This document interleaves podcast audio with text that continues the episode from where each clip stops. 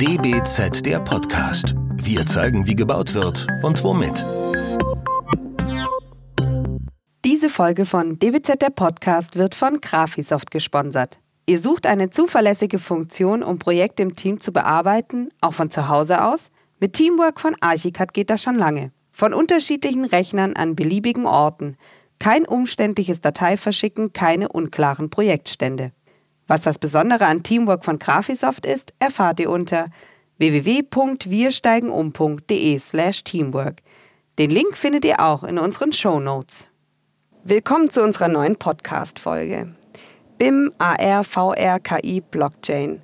Kaum einem Thema wird so viel Wachstumspotenzial, Effizienzsteigerung oder Produktivitätssteigerung zugeschrieben wie der Digitalisierung. Und obwohl das Bauhauptgewerbe in Deutschland ca. 135 Milliarden Euro umsetzt, fließen davon gerade mal ein Prozent in Innovation. Wieso ist das so? Und welche Trends und Innovationen gibt es bereits im Bauwesen? Und was wird noch kommen?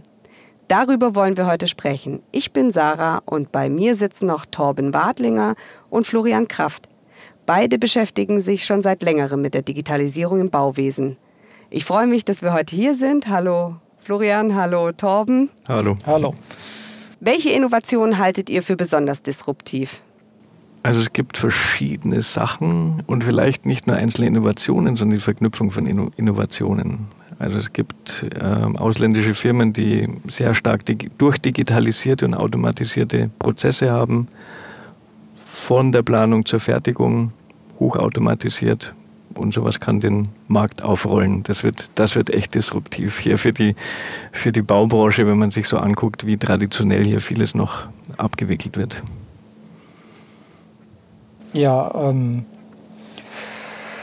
das ist äh, eine sehr schwierige Frage ähm, weil es, wie Florian schon gesagt hat, es gibt sehr verschiedene Bewegungen momentan. Auch was jetzt sich im Bereich Robotik entwickelt, was wir von der ETH Zürich sehen, ähm, in dem Bereich ähm, Robotersteuerung, äh, autonome Bauweisen äh, in Kombination mit, mit Menschen.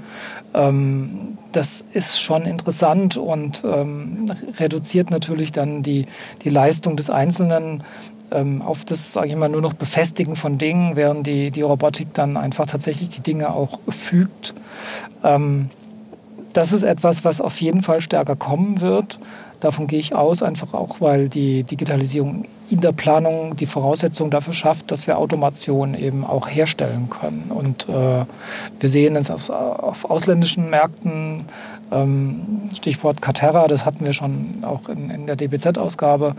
Ähm, das wird mit Sicherheit dann auch rüberschwappen nach Deutschland, nach Europa, weil der Markt ist zu groß und ähm, also vom Volumen her und die Innovation in Deutschland ist und Europa ist zu gering. Ähm, also das ist, wartet eigentlich darauf, dass jemand von außen kommt und sich den Markt äh, nimmt. Und das sind eben genau Player, die einzelne Innovationen nehmen und die zu einer ganz konsequent straff durchorganisierten Kette zusammenbinden. Und mit sowas kann man den, in so einen ineffizienten Markt dann einbrechen. Und ähm, vielleicht noch an der Stelle, es ist ja etwas, was ich eigentlich auch schon sehr häufig gesagt habe, diese, diese Innovation wird aus einer Ecke kommen, aus der wir es nicht sehen. Ähm, das ist wie, wie Apple mit dem iPhone, ähm, das ist wie, wie, wie Elon Musk mit, dem, mit Tesla und mit SpaceX. Das sind einfach Leute, die dann hingehen und sagen, ich sehe hier was, das ist ineffizient, das ist ein, hat ein Potenzial und ich investiere jetzt sehr viel Geld, ich kaufe mir die Leute ein und denke Dinge neu und roll den Markt auf. Und ähm, das passiert schon, wir spüren es noch nicht und das wird noch stärker kommen und ich glaube, wir haben da eine offene Flanke, ähm, die auch nicht irgendwie abgedeckt wird. Ihr habt es beide angesprochen. Ähm, welche Innovation im Ausland verfolgt ihr zurzeit denn besonders? Also ähm, unsere beiden Büros sind ja, man muss es vielleicht sagen, Graphisoft Key Clients und wir sind äh, eigentlich die letzten Jahre immer bei der Key Client Conference gewesen. Und was wir sehr stark sehen, ist, dass aus dem ostasiatischen Markt ähm, sehr starke Automationsbewegungen rüberkommen. Also wo Planung sehr stark automatisiert wird, wo auch Fertigung auf diese automatisierte Planung aufbaut und dann auch wirklich in diese Fertigung reingeht. Ähm, also das ist etwas, das man sehr, sehr stark im Auge haben muss. Wir wissen nicht, was in China passiert. Ähm, ab und zu stolpere ich mal bei meinen Recherchen über einen englischsprachigen Artikel, ähm, der von der chinesischen Uni ist, gerade zum Thema BIM etc. Aber das ist, denke ich, auch etwas, wo wir, wo wir stärker hinschauen müssen. Also ich glaube, Japan, China, Indonesien, da passiert momentan sehr viel, das wir nicht mitbekommen, das wir nicht direkt auf den Blick haben.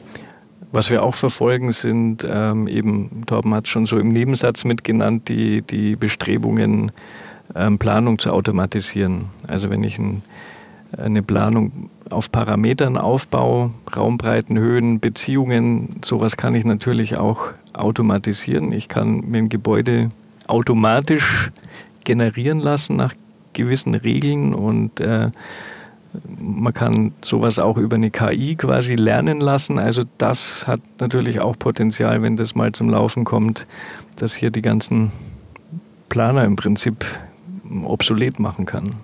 Oder zumindest einen großen Teil. Ja. Wie sieht es denn aus? Ihr sprecht jetzt viel von KI und natürlich den, sage ich mal, typischen Begriffen, aber ist das jetzt was, was ich auf jeden Fall von vornherein irgendwie haben muss, damit es dann auch disruptiv ist? Oder wie erkennt man in eurer Meinung nach Innovation? Also Innovation, denke ich, erkennt man daran, dass wirklich Dinge neu gedacht werden. Von der anderen Seite her, dass es quer gedacht wird äh, und, und nicht von der Lösung her, sondern dass man das Problem sieht und sagt, okay, wie kann ich das verändern, wie kann ich das Problem lösen? Also ich habe es jetzt auch bei, bei norwegischen Büros gesehen, ähm, die einfach durch jetzt äh, Programmierung durch maschinelles Lernen, äh, Grundrissvarianten durcharbeiten, einfach ähm, wo, wo man sich auch von diesem Habitus löst, äh, man ist jetzt Architekt, ja, und das Ganze ist irgendwie Kunst oder was weiß ich, ähm, sondern dass man wirklich ganz äh, ganz rational sagt, wir müssen hier ein Raumprogramm unterbringen. Ähm, wir kümmern uns natürlich um die Architektur und um die Formen und städtebauliche Einbindung, aber wenn es dann um solche Sachen geht wie, wie Grundrissvariation oder sowas, dann entwickeln wir selbst Methoden, Algorithmen, ähm, kombinieren unterschiedliche Softwaresysteme miteinander, was, was total ab, abgefahren ist, äh, um schnell zu Lösungen zu kommen, damit wir unseren Investor, unseren Bauherren dort auch gut beraten können. Und das ist, glaube ich, etwas, ähm, was noch nicht so in den Köpfen bei uns drin ist. Und das ist ein wirklich ein extrem innovativer Ansatz, eine Maschine für eine Aufgabe äh, zu nehmen, äh, die normalerweise äh, ja ein Mensch macht. Und ansonsten glaube ich, ist es also wirklich dieses ähm, vom Problem weggehen. So, wo ist die Fragestellung wo, oder wo ist der Schwachpunkt in der Kette und dann anfangen, das hat manchmal auch was Spielerisches ähm, oder so in der Diskussion entwickeln sich Ideen und dann fängt man an zu, zu verknüpfen und, und findet vielleicht Analogien woanders und dann findet man plötzlich Ansatzpunkte, verknüpft zwei verschiedene Sachen und hat plötzlich was völlig Neues. Und was und, wir, glaube ich, auch. Das ist auch nicht ja, vorhersehbar. Ist, genau. Ähm, ja. Und was wir jetzt, was ich jetzt auch festgestellt habe, ist, dass in diesen, in diesen Architekturbüros ähm, eben nicht nur Architekten und Planer arbeiten, sondern da sind auch wirklich zunehmend Quereinsteiger, Informatiker, Mathematiker, Betriebswirtschaftler, ähm, die ihren eigenen Blick auf, auf ein bauliches Problem bringen. Und, und da entstehen Lösungen, die wir sozusagen im klassischen Architektenkontext gar nicht denken können, weil uns, weil uns da sozusagen der Blick von außen fehlt. Und das ist, glaube ich, allein die Tatsache zu sagen, ich hole mir jemanden komplett Fachfremdes in mein Büro, damit er an, an den Lösungen mitarbeitet, das ist äh, für unsere Branche extrem innovativ. Ihr habt ja letztes Jahr selbst gegründet. Nein, vorletztes Jahr. 2018, 2018 im, im, August, ja. Genau, 2018 habt ihr selbst gegründet, die BIM Compendium. Woran arbeitet ihr zurzeit und erzählt doch mal ein bisschen, was dort so euer Antrieb war und auch die Innovation, die ihr da vorantreiben möchtet? Also gegründet hat sich die, die Compendium eigentlich aus der Not heraus. Ähm, wir, also ich hatte, ich hatte eine Anfrage von, äh, ich kann es ja sagen, von, von äh, dem Architekturbüro Blauraum aus Hamburg. Ähm, die mich gefragt hatten, machst du, hast du Lust für uns eine, eine BIM-Koordination zu machen? Äh, und da habe ich natürlich gesagt, klar, logisch, Pff, warum nicht? Ähm, und zum selben Zeitpunkt hatte Florian bei einem Projekt das gleiche Problem und dann habe ich ihn angerufen und gesagt, du kannst mir da helfen. Und dann kam die gleiche Frage aus der anderen Richtung, ja, wenn du mir hilfst, helfe ich dir. Und damit war die Firma geboren. Ähm, habe gesagt, gut, dann machen wir, machen wir ein Konzept draus. Ähm, mal gucken, was passiert.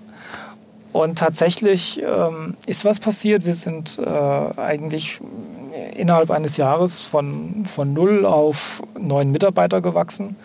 Ähm, machen in dem Fall für uns klassische BIM-Koordinationen, aber ähm, betreiben nebenher auch noch äh, unklassische Dinge. Also wir haben für uns selbst auch gesagt, wir möchten gern auch Dinge entwickeln, äh, Software entwickeln, Werkzeuge herstellen und haben da natürlich auch ein, parallel dazu einen Forschungszweig für uns aufgebaut, den wir aus der Compendium heraus auch selbst finanzieren. Also wir sind ja sehr unabhängig und das äh, entwickelt zurzeit eine Dynamik, die schon sehr, sehr beeindruckend ist. Also das ist genau das Thema aus der Innovation. Wir haben Softwareentwickler bei uns sitzen, wir haben Architekten, wir haben viele, die so an der Schnittstelle sind. Also zwei Studien haben Informatik und Architektur.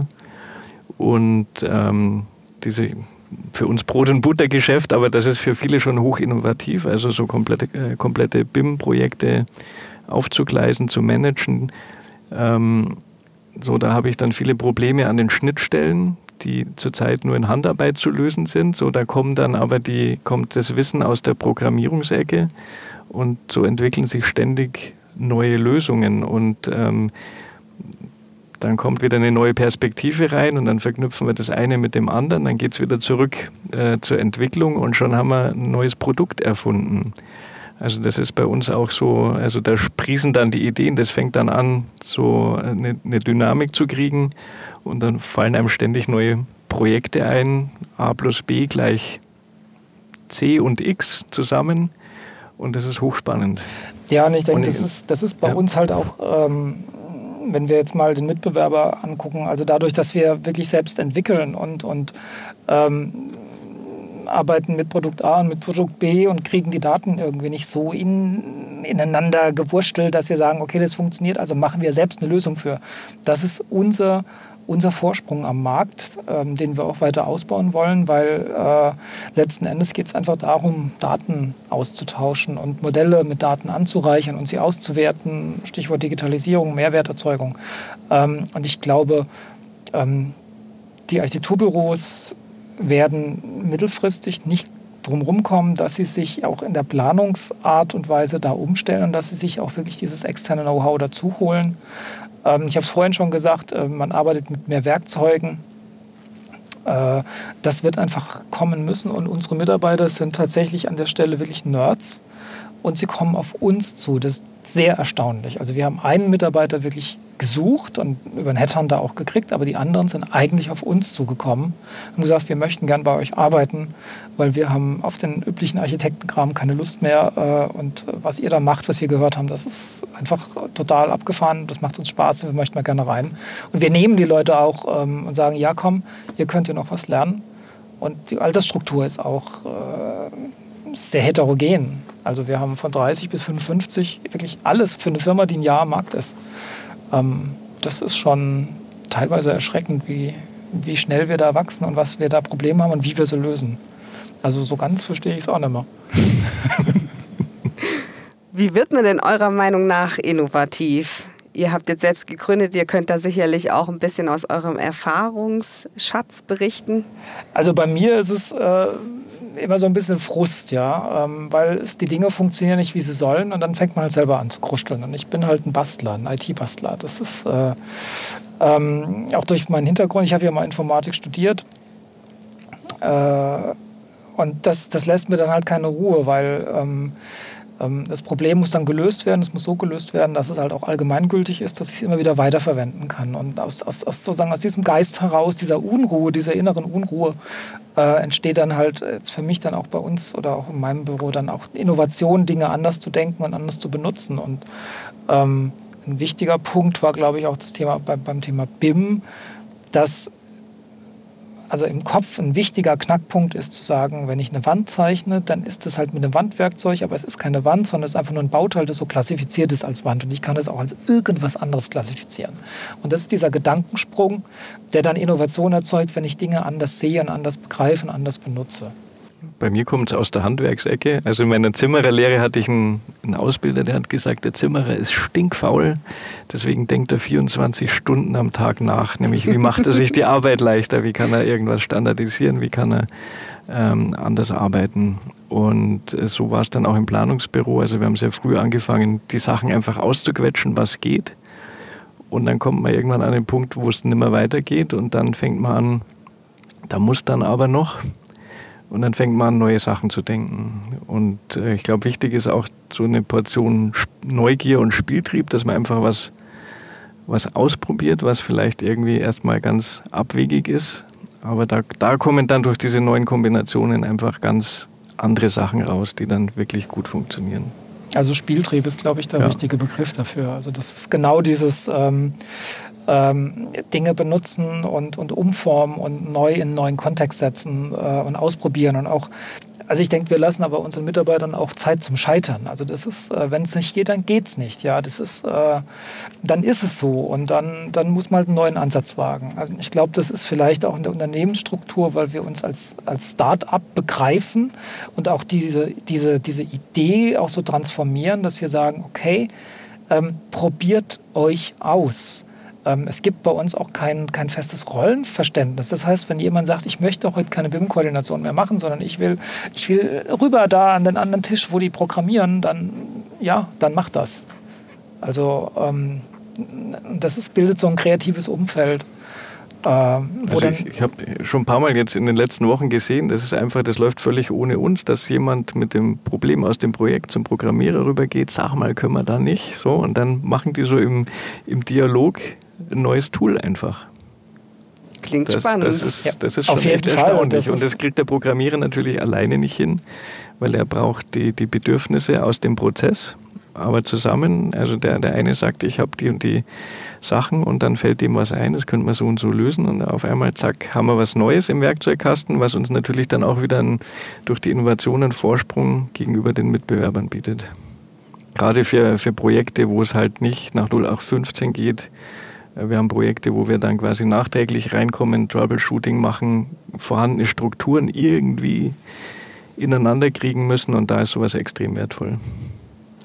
Jetzt reden wir gerade immer über den einen Megatrend in der Gesellschaft, Digitalisierung. Ein anderer, der in der Gesellschaft definitiv angekommen ist, ist Nachhaltigkeit.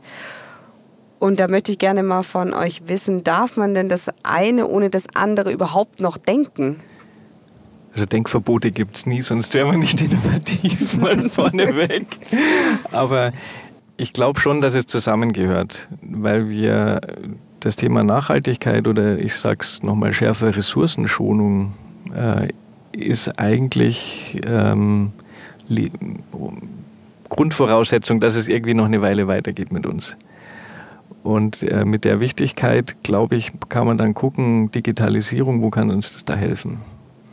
Und mit der Digitalisierung hat man natürlich äh, sehr viel mehr Möglichkeiten, Auswertungen zu machen, also Wettermodelle fällt einem als erstes ein oder dann eben Richtung äh, Baubranche eben ähm, effizienter zu bauen. Mit digitalisierten Prozessketten kann man ganz andere Bauweisen, äh, auch über Robotik zum Beispiel, ressourcenschonende Bauweisen etablieren.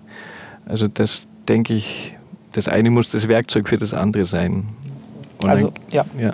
Und ich denke, wir stehen da ganz, ganz, ganz am Anfang. Also auch das ganze, das ganze Thema äh, Digitalisierung überhaupt und Computer. Also ich meine, das ist jetzt, wie alt ist das? 30 Jahre? Ähm, 71 irgendwie mit dem Aufkommen der Homecomputer. Äh, na gut, dann sind es 50 Jahre, aber trotzdem, das ist jetzt sozusagen im historischen Kontext ist es ja nichts. Ähm, und die Möglichkeiten, die sich da momentan auftun, da, da kratzen wir erstmal dran. Und das ist eigentlich auch genau, was du gesagt hast. Das heißt, wir bilden momentan eine Grundlage für, äh, für innovative Entwicklungsmethoden in der Baubranche überhaupt. Das, ähm, und das können wir nur machen, wenn wir Dinge vorher simulieren, wenn wir, wenn wir Bauprozesse simulieren, wenn wir Baustoffe simulieren, ähm, um dann auch wirklich ressourcenschonend zu bauen. Und äh, ich denke, das Ziel wird natürlich auch sein, auch ähm, äh, kraftschonend etc. zu bauen. Das heißt, was ich jetzt neulich gesehen habe, waren sind die ersten Exoskelette, die ich tatsächlich kaufen kann, die ich jemandem anziehen kann, damit er schwere Lasten äh, eben nicht mehr selbst hebt, sondern mit, mit, mit robotischer Unterstützung an seinem Körper ähm, solche, solche Geschichten.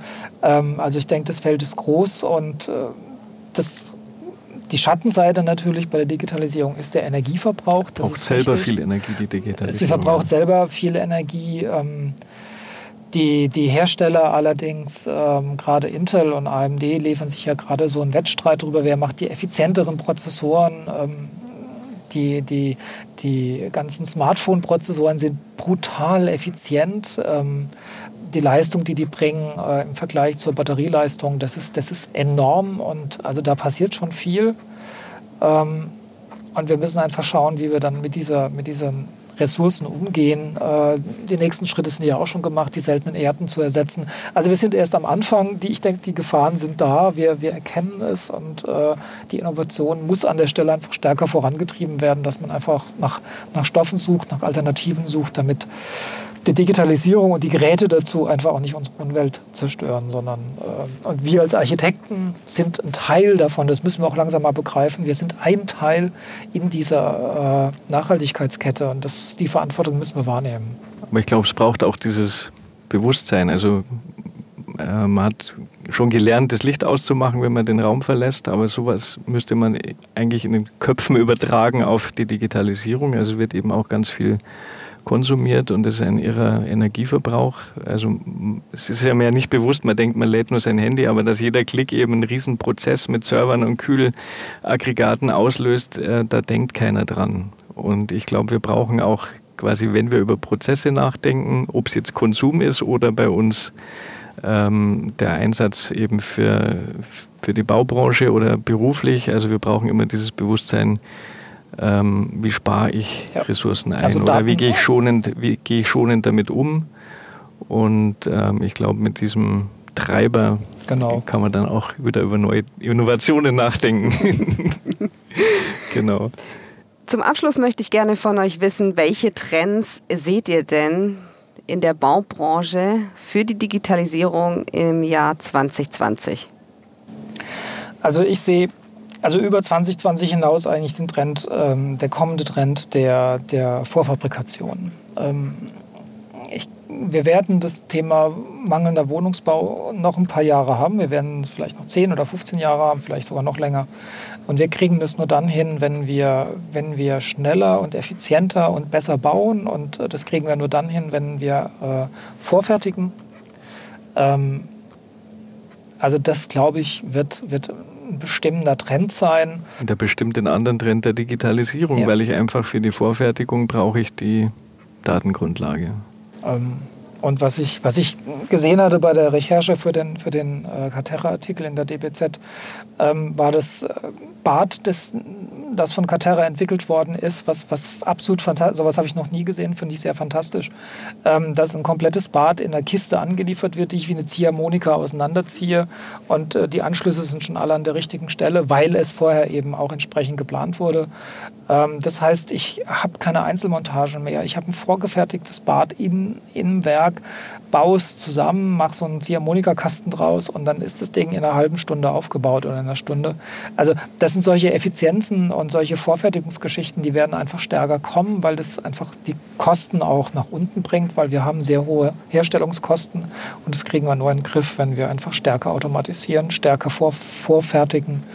Ähm, und da bin ich mal gespannt, wie das dann mit Nachverdichtung funktioniert in Städten, äh, Revitalisierung etc. etc. Genau, und bei der Vorfertigung wird auch der Trend einfach zur individuellen Vorfertigung gehen, was eben digitalisiert möglich ist. Und ich glaube, dass das Thema Vorfertigung einfach auch dieses, diese Gesamtentwicklung, die integrierten quasi Gesamtprozessketten auch enorm nach vorne bringt. Und das wird eben auch eben die jetzt etablierten Prozesse in der Baubranche etwas aufmischen. Vielen Dank für euren Einblick. Torben und Florian. Wir sagen jetzt Tschüss. Tschüss. Tschüss. Das war der DBZ-Podcast. Wir zeigen, wie gebaut wird und womit. Entwickelt wird der Podcast von der gesamten DBZ-Redaktion. Wenn ihr unsere Arbeit unterstützen möchtet, könnt ihr das am besten, indem ihr unser DBZ-Magazin abonniert und unserem Podcast 5 Sterne verleiht. Mehr Informationen gibt es auf dbz.de.